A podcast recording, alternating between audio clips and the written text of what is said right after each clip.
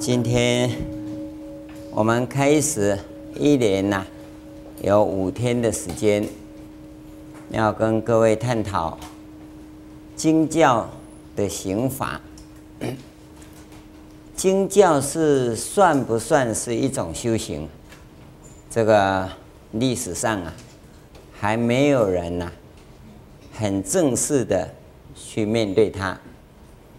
那最近呢、由于知识的发达，那么很多偏向慧门的同修，他忽略了定门的存在，而变成否认定慧等词，主张啊，只要慧门呐、能开悟就好了。只有慧门能不能开悟呢？那假如只有慧门能够开悟的话，那定慧等持、福慧双修就是多余的。或许有极少数的人，单提一个慧门就可以开悟，那是极少数。我们在整个历史上啊。还没有遇到过，那么你可能会讲啊，善来比丘，那就华须自落，袈裟披身，证阿罗汉，记载有啊，哦，啊，你不要以为那个就是我，哦，那个不是你，也不是我，因为你既没有办法华须自落，更没有办法袈裟披身。那你怎么证阿罗汉呢？那你把这些要件都除掉啊，就认为说、哦，我知道了，那叫做开悟啊，那就大错特错，它不是这个样子的。所以我们要告诉各位，只有经教啊，只有啊这个慧门呐、也就是说，你靠着听经啊、读经就想开悟啊。大概无有是处，大概呀、我不敢说你不是啦，哦，但是呢，也可以说大概、啊，无有是处啊。你是不是另外的那一个例外哈？那我不敢说，但是我们可以肯定啊，应该没有，没有这回事。你不要以为说六祖慧能听人家讲哦。因无所住而生其心，啊，他就开悟了，还没啊？他只要有开悟的话，不必去找弘忍大师。那他既然找了忍大师，又证明他开悟啊，他不必躲在猎人队十五年。啊，那你就知道他在猎人队里十五年是在干什么的。这个大概没有人去问过，你也要到猎人队里头去待上十五年再讲。所以。修行到底是怎么样的一回事啊？恐怕不是我们自己想象的。今天我们要跟各位谈的是，你要止住这个妄想。那我们在跟各位谈经教行法的时候啊，会不会跟这个前提有矛盾呢？那这个就是我们要探讨的地方。尤其现在这个时代，修行的人难啊。叫他来修啊，他不愿意；叫他来听啊，他很愿意。听经五百个人呐、修行大概不到一百，也不到一个人哦。大家算算看，你算不算？哦，那么有些人连听都不想来听，哦啊，要么钱多少拿去，他愿意护持道场，哦。那这个人呐、啊，诶，大概五百个人呐、有一个会来听经。那么在这些发心护持以外呢，他还有一种人，那就是啊，供蒙供啊，信蒙信啊，哈，一买百蒙百啊，哈，给出钱去买啊。大概五百个人有一个会出钱的，哦。啊，五百个出钱的哈，有一个会参加法会啊，五百个参加法会啊，有一个会来听经啊，啊，五百个听经啊，有一个会修行啊，啊，五百个修行的哈，大概有一个会成就。嗯，那你去算算看哈，从芸芸大众当中算到有成就的这个人来讲啊，他在基础上啊，比例上啊是非常的渺小。那各位想想看，你想不想成就？这个要问你自己，这不是问我啊。师父很希望每一个都成就，每一个都明心见性，每一个都开悟。但是呢，我们发现有很多人是很想明心见性，很想开悟，证阿罗汉，成佛。他很想，但是最好不要叫我修。假如能够不修哈，能够证阿罗汉成佛，那他绝对愿意。但是要他来修哈。那就问题呀，现在问题是在这里呀，因为要修行这三个字，要修行这三个字不好讲啊。要成佛这很简单，哎，你告诉我要几多少钱啊？他愿意出钱要成佛，这个有。假如我们能够的话，来开一个成佛保证班哈，你说哈。要缴多少钱哈？他一定缴。我告诉你，这个世界哈，这个证阿罗汉保证班呐，开悟保证班呐，明心见性保证班呐，你要跟他收个几千万哈，他一定会缴，一定会缴。嗯，但是啊，这是不可能的事，不可能的事。所以我们在这个地方要告诉各位。经教，假如它是个刑法的话，那它就不是你讲的那一种看书、听经的经教，它还是修行。透过经教，它本身呢也是定慧等持。你要先有这种认知，不要以为说经教也是个刑法，那我来听经就能开悟啊，那不算。听经只能够说知道了，那我们跟各位讲，知道的不算，要做到的才算。那你要怎么去做到？这个才叫修行。所以我们是叫修行，不是修听，啊，也不是修看，啊，是修。那个修呢，要去实践才叫做行。假如不实践的话，那不算，啊。那么你在听、讲、读的过程当中，能不能够造成一种实践呢？这个就是关键处。我要讲给你听，我也要听人家讲，那我也要看，在这个看、读、听、讲这当中，它也是一个刑法。那些关键就在这里了。你怎么样去进行这样的一个刑法？它是比禅修来的更抽象的部分。我们前面禅净律命都跟各位讲了，啊，我花了将近半年的时间呢，哦，讲完了，最后才讲经教。你从禅法、净土、密法跟戒律当中，那个行法，假如你抓不到重点的话，那经教是个行法，你绝对抓不到，绝对抓不到，因为它不像禅法要打坐，然后自心一处那么清楚，它也不像密法，有个音声，有个平衡点在，这个部分呢、啊，比起呀、啊、世间种种啊，它已经啊非常的维系，非常的抽象。那么比较经教行法来讲，那它又很具体，因为经教行法没有办法提供给各位说自心一处在哪里，或者某一个平衡点在哪里，那你要去找到那个心路轨迹，那就不一样，不一样。经教行法是一个非常特殊的刑法，而这个刑法我可以告诉各位。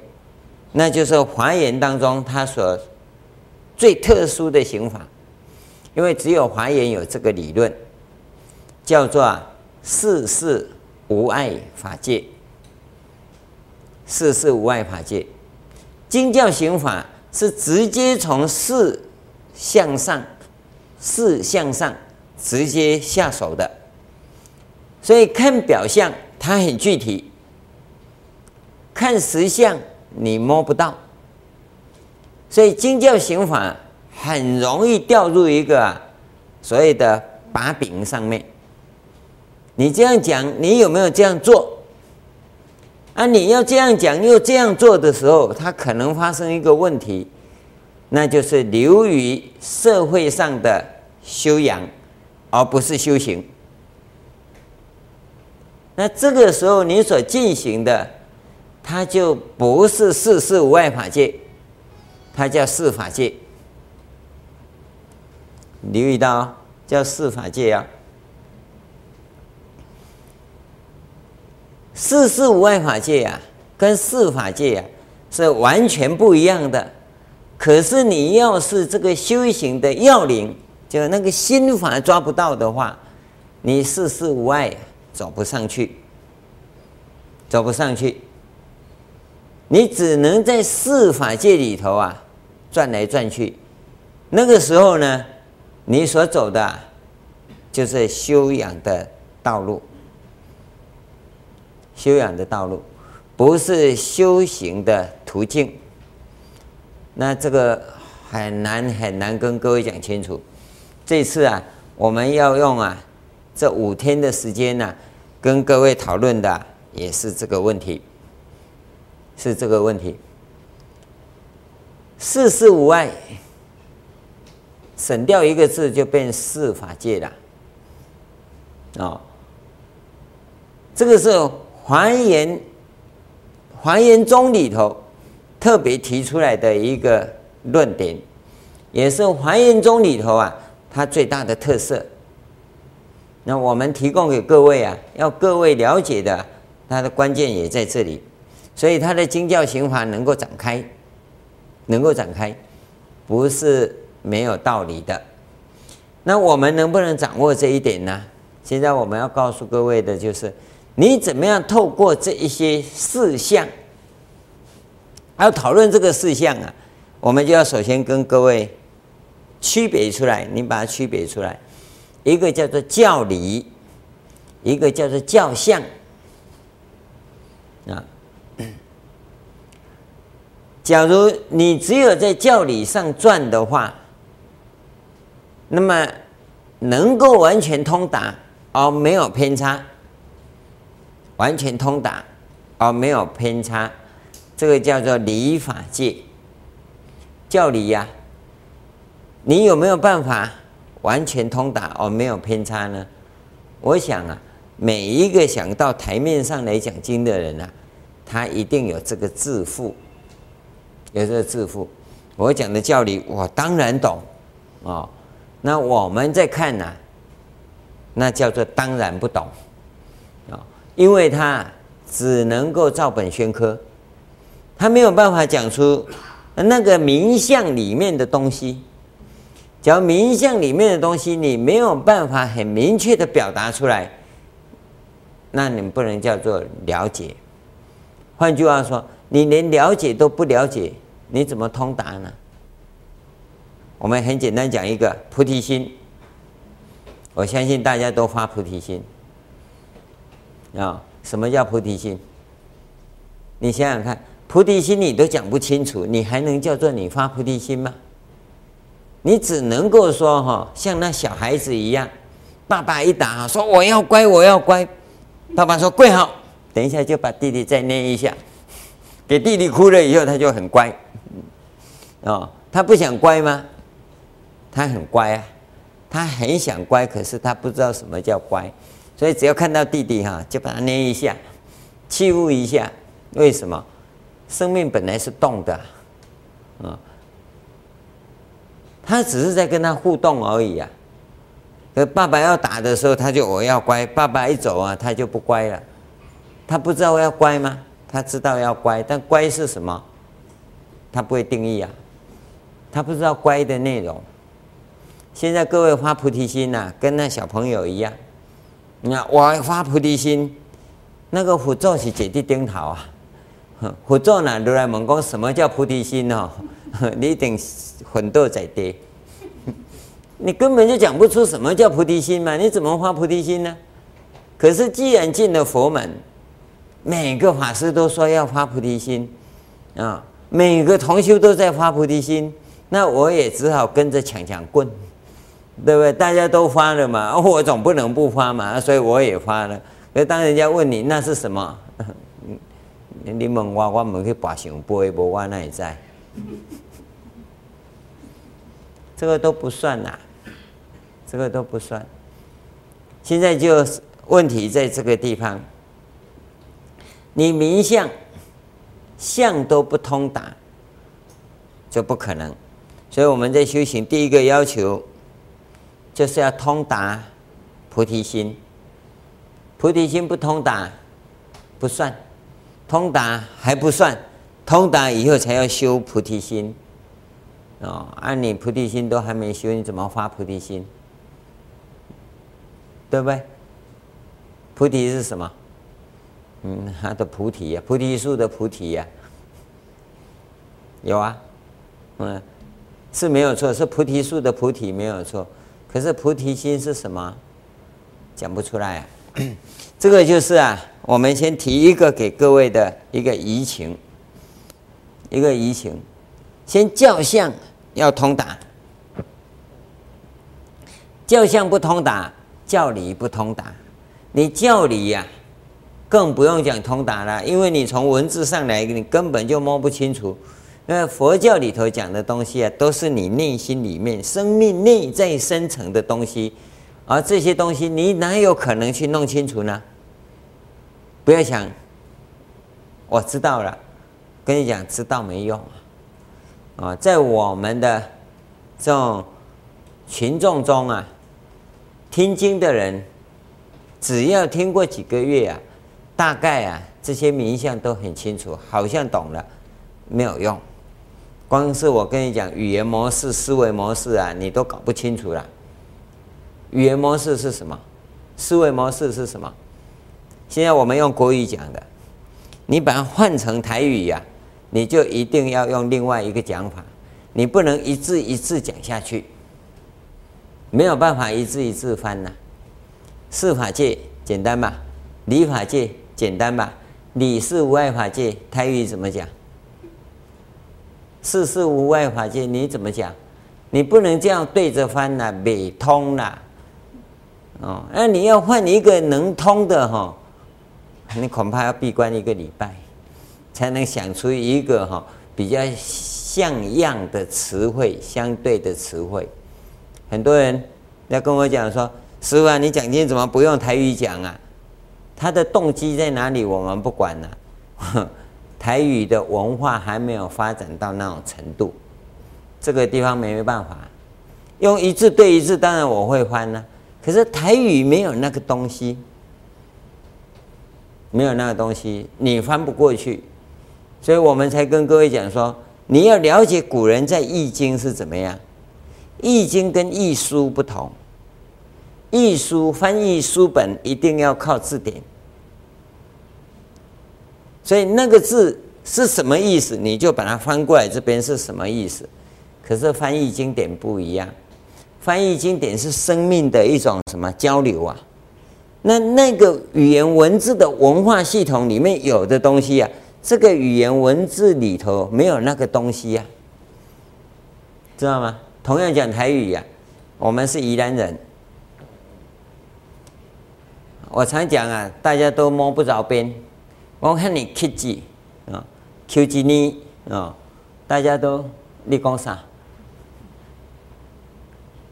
听懂吗？有些东西你还可以感觉得到，啊，我读大学的时候，我在找说，我在讲啊，我说上午雄龙，啊，我就在找了他，你在找什么？我说橡皮筋，啊，啊你都要讲啥？我说雄龙啊，嗯，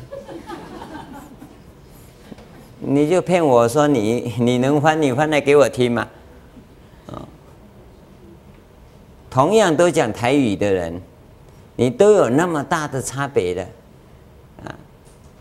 我到台南去，我讲你家那拢无神啊？有哪里无绳啊？神啊啥？啊，原来我们叫神啊，他们叫兵。嗯，你讲汤匙啊，讲头颈啊，你讲皮啦，呃，你讲你讲盘啊，讲皮啦，我你去倒啊。有一些这些还比较具体，只是讲法不同而已啊。但有很多东西你根本没有办法把内在那个。那个抽象，那个感觉对对翻，你没有办法，你没有办法用词典来翻，没有办法用字典来翻。那个生命里头的东西是不一样的，所以你不能用意识形态来框这个东西。但是啊，经教在告诉你的就是，你能够你很灵活的去掌握它，知道吗？哎，台语有一句话，你你想想看，国语怎么翻好？咪咪呀球，有没有？咪咪呀球，微笑很像嘛，是吗？你大概会翻成微微的笑，对不对？咪咪呀球就是内心有东西，对不对？但是那个内心有的那个东西哈，微微微微一笑，微笑，你没有办法把它表达出来，知道吗？好，那你要把那个东西表达出来的时候，要怎么讲？这个里面呢、啊，它有一个抛物线的相应关关系，那共振关系。这边没有，但这边在想的时候，这边自然会想，他们之间没关系，它只有那种生命有那种共振关系。这个这个部分哈、哦，对于经教行法的人。假如掌握不到这一点的话，这个法门对你来讲无有是处，无有是处。你慢慢去体会这种状况。那么这个能够掌握左边，就能发现右边，同样都个东都是个东西呀、啊。这个叫事事无碍，这个叫事事无碍。就是每一件事情当中啊，它有一种共振或共鸣的这种关联性。经教刑法的人呐、他在这里呀、特别敏感。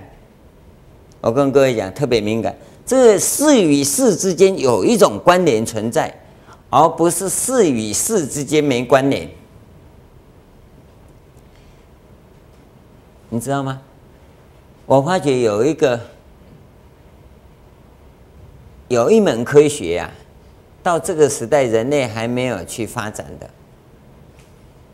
就是两个种子哦，在同样的土壤、同样的阳光、空气、水之下，它长出来的东西怎么会不一样？你会发现这两个种子不同。不信的话，你们回去啊。去卖花的地方去买种子，卖菜的地方去买种子。你跟他买哈西瓜籽，我要种西瓜。他卖给你的那一包西瓜籽里头哈，一定是西瓜，看起来每一颗种子都一样，但种下去长出来的那瓜子就不一样。他算是专家了，他把种子都分类好了。看起来也都一样的，啊，同样的水就那一块土地，同样的泥土，同样的阳光，同样的养分，啊，长出来就两个完全不同的东西。当然，你现在有一个很笼统的概念，它们里面的 DNA 跟基因不同嘛，对不对？那为什么？为什么那个 DNA 基因？那么小的那么一块里头，外面展开会那么多？你以为说这个是找杂的？这个就是事事无碍法界里面很重要的一个关键，叫做移情。你不带有移情啊，你就不能产生那种共鸣现象。所以呀、你假如缺少这个东西呀、那么。你再怎么修啊，都叫修养，都叫修养。你在读经、词典、注解、各种书抄、论著，你会说什么人在什么著作里，他讲这个东西就是什么东西，这很清楚。这个叫做读书，不叫读经。这个叫学问，不叫经教。记得啊，这有很大的差别呀。我们都读过书了，我们也看过很多论文，也曾经自己都写过。写论文呐，有论文的写法。我们发现呐，写论文的人呐，都在创作啊第二手资料。他去研究别人的第一手资料，然后整理以后写出第二手资料，这个叫做学问。经教不是，经教是在创造第一手资料，你要留意到这一点啊。他是专门创造第一手资料，不做第二手资料的。那第一手资料从哪里来？就从你的生命里呀。跟这个宇宙间法界里呀、一种相应共鸣的情况，这个叫世事无碍。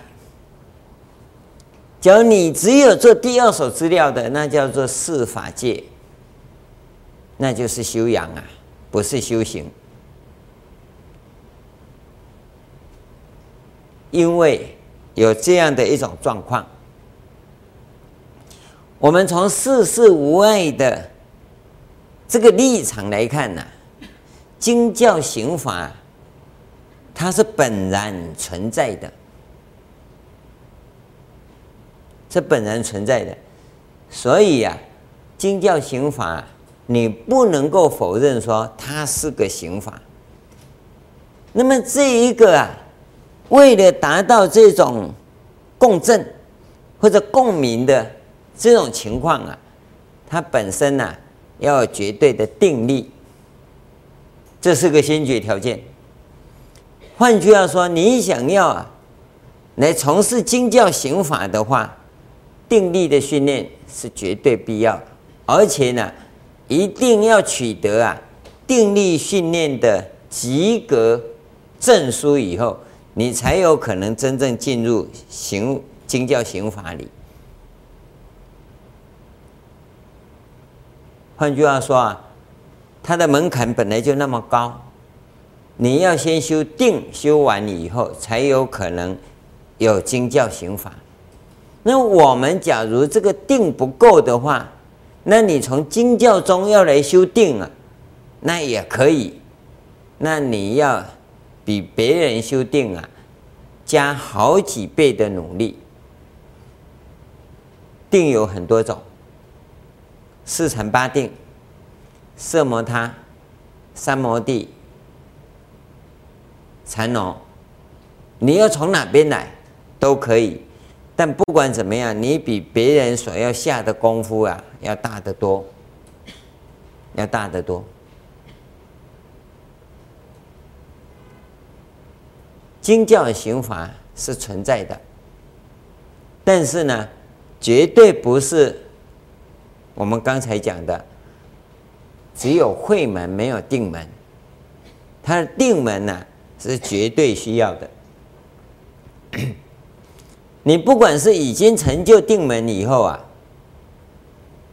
再来进行 经教行法，或者啊是同时进行也可以，同时进行要去摸索、啊。来找寻呐、啊，世事无碍之间的关系呀、那是比较容易，比较容易，啊、那这个成就啊也会比较大，但是会比较慢，所要吃的苦头啊，跟承受的时间压力啊，会更长，会比一般的把定修好以后再进行经教行法的要比较长。而且啊，你要走的冤枉路啊，跟失败的概率啊，也会比较大，也会比较大。我现在跟各位讲的这一段话，是很真实的啊！不要以为我就这样讲过去就算了啊！我知道这个地方在讲啊，你感受不到啊，因为大家都心心姐弟呀吼，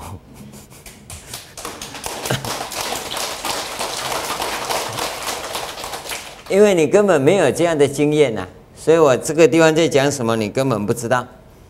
我要跟各位表达的是。经教行法的存在性啊，与必然性啊，是当然的。但是呢，不是一般人讲的，只要修慧门就好，不要修定门。不是，经教行法更重视定的部分，要不然你不能产生那种共鸣的现象。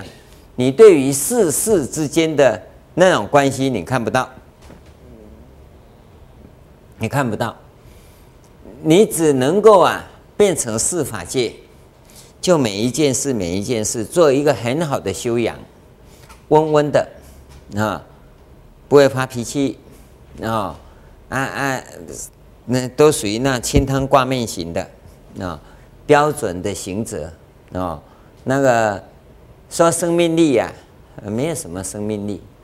啊。生命感呢，没有什么生命感，因为不能太显露，那个太显露出来哈，那常常会让让人家觉得修行人不是这样，修行人应该哈就是这样，啊，斯斯文文的啊，白白的啊，哎，总是啊，所谓的不能游泳啊，所以不能游泳就不能露太多了哈，那那都都一直要保留在某一个框框里面的那个叫修养。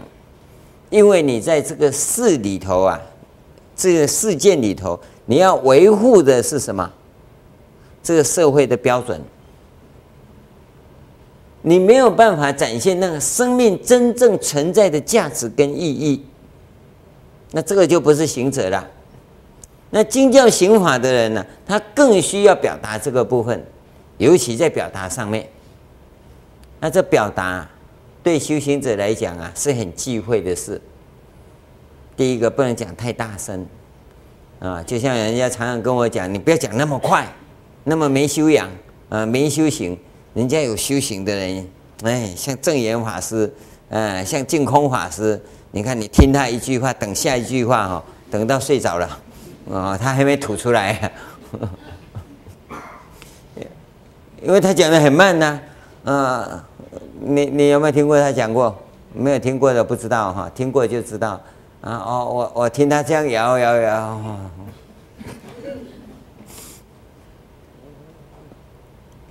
哎，那那是他的风格啊。但那那个很迷人啊，啊，因为等他吐第二句的时候，你第一句已经忘了嘛。啊，每一句都很精彩嘛，所以这个很好啊。那像我，像机关枪，哒哒哒哒哒哒，一直打过去，你已经练昏头转向，不知道我在讲什么。这个是表示什么？个人的性格不一样，可以这么说。但是更重要的，你要留意到，这里面有一个生命质感的部分，它能够展现出那个生命质感的话，怎么表现都不要紧。快有快的那种性格，慢有慢的性格，都不要紧。那问题是啊，那生命质感有没有出来？这一点才是重点呐。从修养来讲啊，都有；从修养来讲都有；从修行来讲啊，那就不见得，就不见得，可能都没有啊。但是都没有，你绝对不敢讲啊。所以你要不是讲都有呢，要不然就各有千秋。要不然就平分秋色，都讲那些温温的，嗯啊，没有答案的答案。你能不能很明确的说这个人怎么样，那个人怎么样？那你又说学佛人不能这样讲。那请问你真理在哪里？标准在哪里？嗯，我也不敢跟你讲。那我讲又有人要骂我了。你怎么可以骂这个人？可以批评那个人，对不对？尤其当批评到你偶像的时候啊，那就更不得了了。那那那，假如是这样下来的话，真理在哪里？真理是什么？这就有问题了。一个修行人呐、啊，就敢于向着真理的目标前进，然后自己啊，就像一部坦克车一样，把非真理的部分全部碾平。有没有？你敢吗？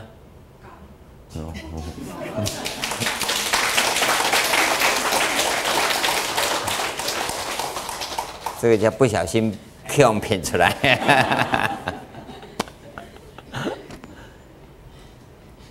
修行就是这样啊。那你也要有那一种啊，免除恶名簿的那个勇气。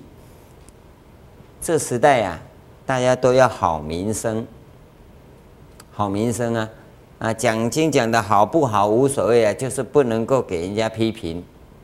那那讲到最后都是远远的，头头啊，那鹅卵石这样，你都找不到它棱角。啊，它向哪一个方向？向这个方向也可以，那个方向，不管你怎么看，哪个方向都对。那那真理呢？我们现在这个时候啊，你不要像讲华严的广大境界。这没有问题啊，什么错的都包容进来，都在华严的境界里。今天问题是你没有这种境界，当你没有这种境界，也没有这个能力，而运用这种手段的时候啊，这个叫什么？这叫卑鄙呀！卑鄙的手段，我没有这个能力，我也没有这个境界，可是我要用这个手段。因为这个手段以后啊，人家都会说我好啊，因为人家找不到我的缺点，找不到我的犀利的言辞，但是呢，你过关了，广大的群众还是人天没有眼目，因为真理还他还是看不到啊。我们很多地方。你去注意看看，人家演讲又要你发问啊，发问以后你会觉得哈很麻烦，因为啊，答非所问。为什么？因为他要圆融，一圆融啊，你就找不到答案了。关键就在这里，所以要讲世事无碍。的领域啊，不是那么容易，而经教行法，它就来自于世事无碍。那假如你踏不上世事无碍啊，那么退而求其次啊，也应该是理事无碍。不能理事无碍啊，那最起码也要理法界通达，在教理能够啊很通达。那才有可能。那教理呢？那就是名相的问题啊。你对名相啊，至少要能够参，不能参透这些名相，那怎么能讲呢？这、这、这、这是最关键的。第二个问题就是，我们从另外一个角度，或许可以这么说：尽管这些人讲，讲的乱七八糟。甚至有的根本就是胡说八道，啊，那个三轮体空啊，叫做三轮车破风哦，那卖药的哈，嗯，什么叫做三轮体空啊？这你也不知哦，三轮车破风叫做三轮体空，那你不能怪他，因为他是卖膏药的，啊，他把佛法的三轮体空就当卖卖膏药一样卖出去，啊，哎。还不止此啊！哈，实在是惨不忍睹啊！但是这种人也有一种功德，一种功德啊，因为他黑白讲哈，那就有人黑白听嘛，啊，哎，不管怎么样啊，反正啊，那个人呐，就像个法师啊，哦，哎，讲得不错。一共原来呀，三轮体空啊，叫做三轮车破风啊，那这样他也学会了。对不对？不管他，至少啊，三轮体空有个印象，有个印象。那对不对呢？随着他因缘成熟啊，他会转进，他会进步。那么那个人自己本身造的业呢？那他自己负责。因为他既然要站出来啊，那讲的一切他自己去背因果，是这个样子。我们也不必批评他，你批评他也没用。呃，他他既然是现出家相，那那你最好不要批评他啊。那你从这个地方啊，从华藏工程的立场啊，勉强啊挤出一点功德嘛，啊一点嘛哈，因为他至少啊也现法实相啊。啊，讲讲佛法啊，叫做三轮体空，你这样就好了。啊，讲的对不对？那我们不论嘛，因为因果他自己算嘛。糟糕到这种程度的人都还有那么一点功德，那我们还有什么好批评呢？这个啊，连四法界都没了，在四法界里头，大概三恶道法界，那我们不论他。所以，这样的一个殊胜的经教行法，在现代这样的时代，所以言论自由、信仰自由、个人主义的时代里，资讯又这么泛滥的时候，那你自己要不要小心呢？我们就问各位啊，你要不要小心呢？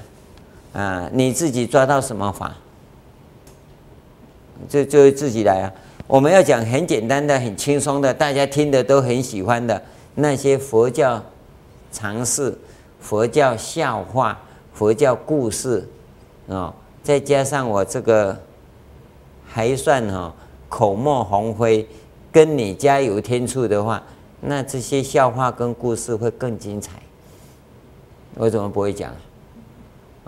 所以你假如是五千个人或一万个人、几万个人的，呃那我很会讲啊，因为那几万个人呢、大概都是要来听笑话的。可是我们一两百个人的时候不是啊，你要进行生命改造的，那我不能讲那么肤浅的东西呀、对不对？那你想想看，所以要到这样的一个层次来呀、你本身呢就要具备有那个部分。现在你具备不具备那个程度跟能力啊？那不重要，那不是重点。现在要的是你到底有没有这个心，这是关键处啊。所以我们要告诉各位，经教的行法它是必然存在的，只是啊，你要走这一条路的人，那你要具备有那一种世事无碍的能力。那你没有这个能力不要紧，他要有一个产生这个能力的方法，那就是啊，要共振，事与事之间必然有关联，什么关联不知道不要紧，那你要有到底有什么关联，有到底有什么关系的移情，移情。我举个例子哈，大家常讲啊，我们也很有缘，一定过去呀、啊，过去生啊，结有什么善因缘，有没有？有没有常这样讲？啊，我们前辈子啊有好姻缘，所以这辈子还看到你啊，就蛮舒服的啊。你怎么知道？你因为舒服啊，那所以就肯定前辈子有好姻缘，对不对？那所以就结了。就婚了，那婚了以后哈，不好的姻缘都跑出来了。那你当初判断前辈子结有好姻缘，根本就判断错误嘛，对不对？那这是什么呢？我我们语言可以这样讲，因为但是你要知道，你讲这句话的时候，发生什么问题，你知道吗？发生什么问题？因为既结有好姻缘啊，你跟他一定会相应。可是你不知道这个相应是好的是坏的。等到发觉不对的时候，已是百年身了。陷在陷阱里呀，要跑跑不掉啊！这个这个问题常发生，常发生啊。这个就好像我们读经济学的人都知道，那股票在低潮的时候要进场。股票在高潮的时候赶快丢啊！结果呢？结果呢？你都是股票高潮的时候低进场，股票低潮的时候出场，所以哈、啊、赚一圈呢财产剩一半，赚两圈呢财产剩下十分之一啊，再赚三圈哈、你就要被抓进去了。为什么？理论都知道，实际操作就颠倒了，就颠倒了。我们要告诉各位的是，你要有那个产生共鸣的能力，那就是。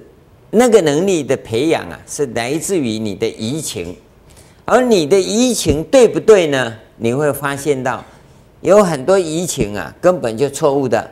你只是疑问，然后就一直要去问。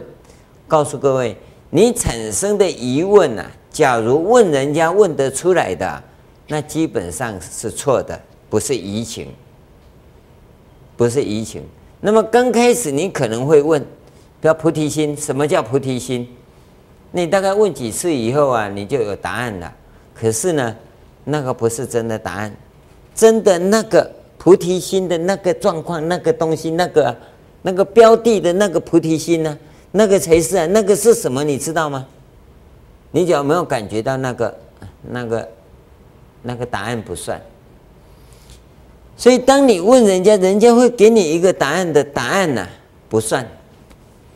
通常所谓开悟是，我问你这个，你答这个，我悟到这个，这个才叫悟，你知道吗？因为我问你这个，你答我这个，我是在这边共鸣的，我知道是这个啦，不是语言讲的这个啊。现在你会问，是知识上的问，然后你知识上的问得到是知识上的答，那个答的那个会。撞击你生命内在的那个东西，你从那个地方的体会，那个才是你悟到，不是他讲这一句话你悟到。假如你他讲这一句话，那你就要知道嘛，那哪叫悟道？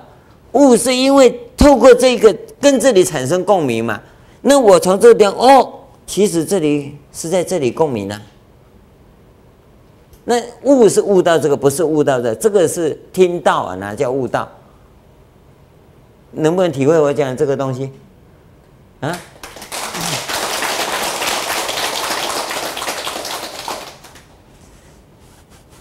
讲这是真忝的。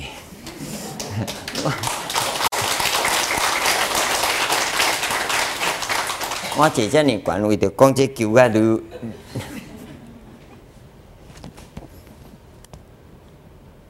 这个是移情所产生的地方。我们常在讲移情啊。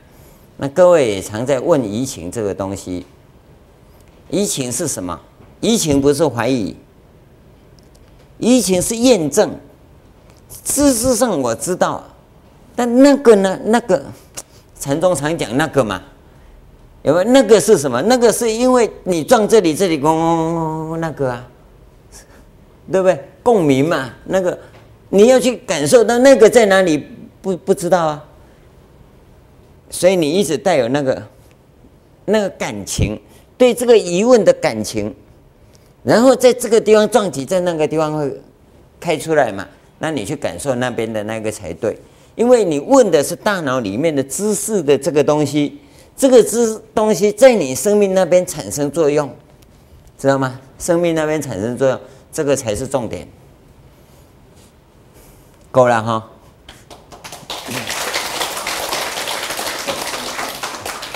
这是不小心讲出来的，我也不知道会讲的那么清楚了，啊！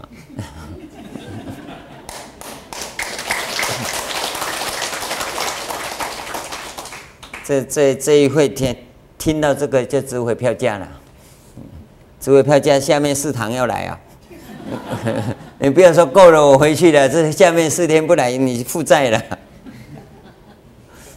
因为你一次是买五张票，不是买一张票。这是一个关键处，因为我自己呀、我自己是这样讲个夸口一点来讲哈，我蛮自负的，我相信我讲经讲的不错了，哦，啊也让人家常常讲哈，我告碰风，哦，又大我慢哦，讲的那么肯定，好像已经开悟了，事实上我跟你讲，我根本就不是好像已经开悟了，那那另外一句话你自己作答。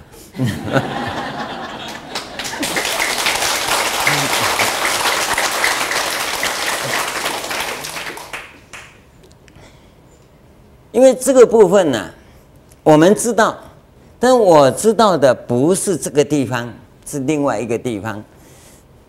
但但我只能讲知道，我不能讲悟道啊，讲悟道又太可恶了，对不对？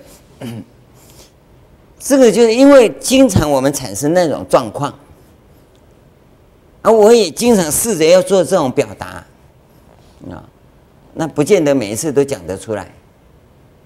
你知道吗？我不是每次都讲得出来，今天是不小心的，因为题目在这里呀。这个对每一个行者来讲，我认为是非常要紧，尤其知识分子啊，传统的话叫做士大夫啊，古人尤其这些禅师啊，为什么讨厌读书人呢？啊，可是读书人，假如真的令你讨厌，他不会一直要来问呐。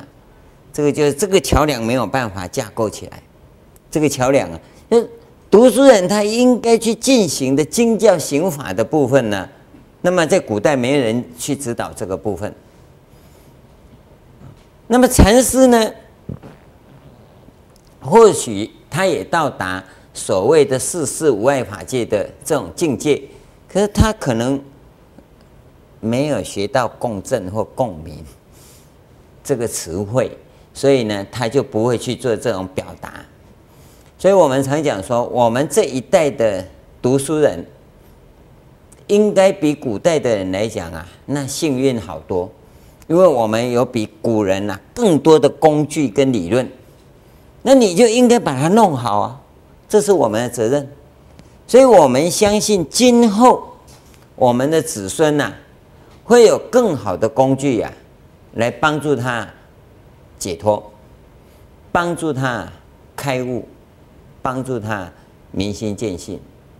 那这个时候你就看到，我们在这样的历史的分水岭上面，你在进行一个什么样的工作？这是很伟大的。所以我们现在修行，不是只为你自己解脱。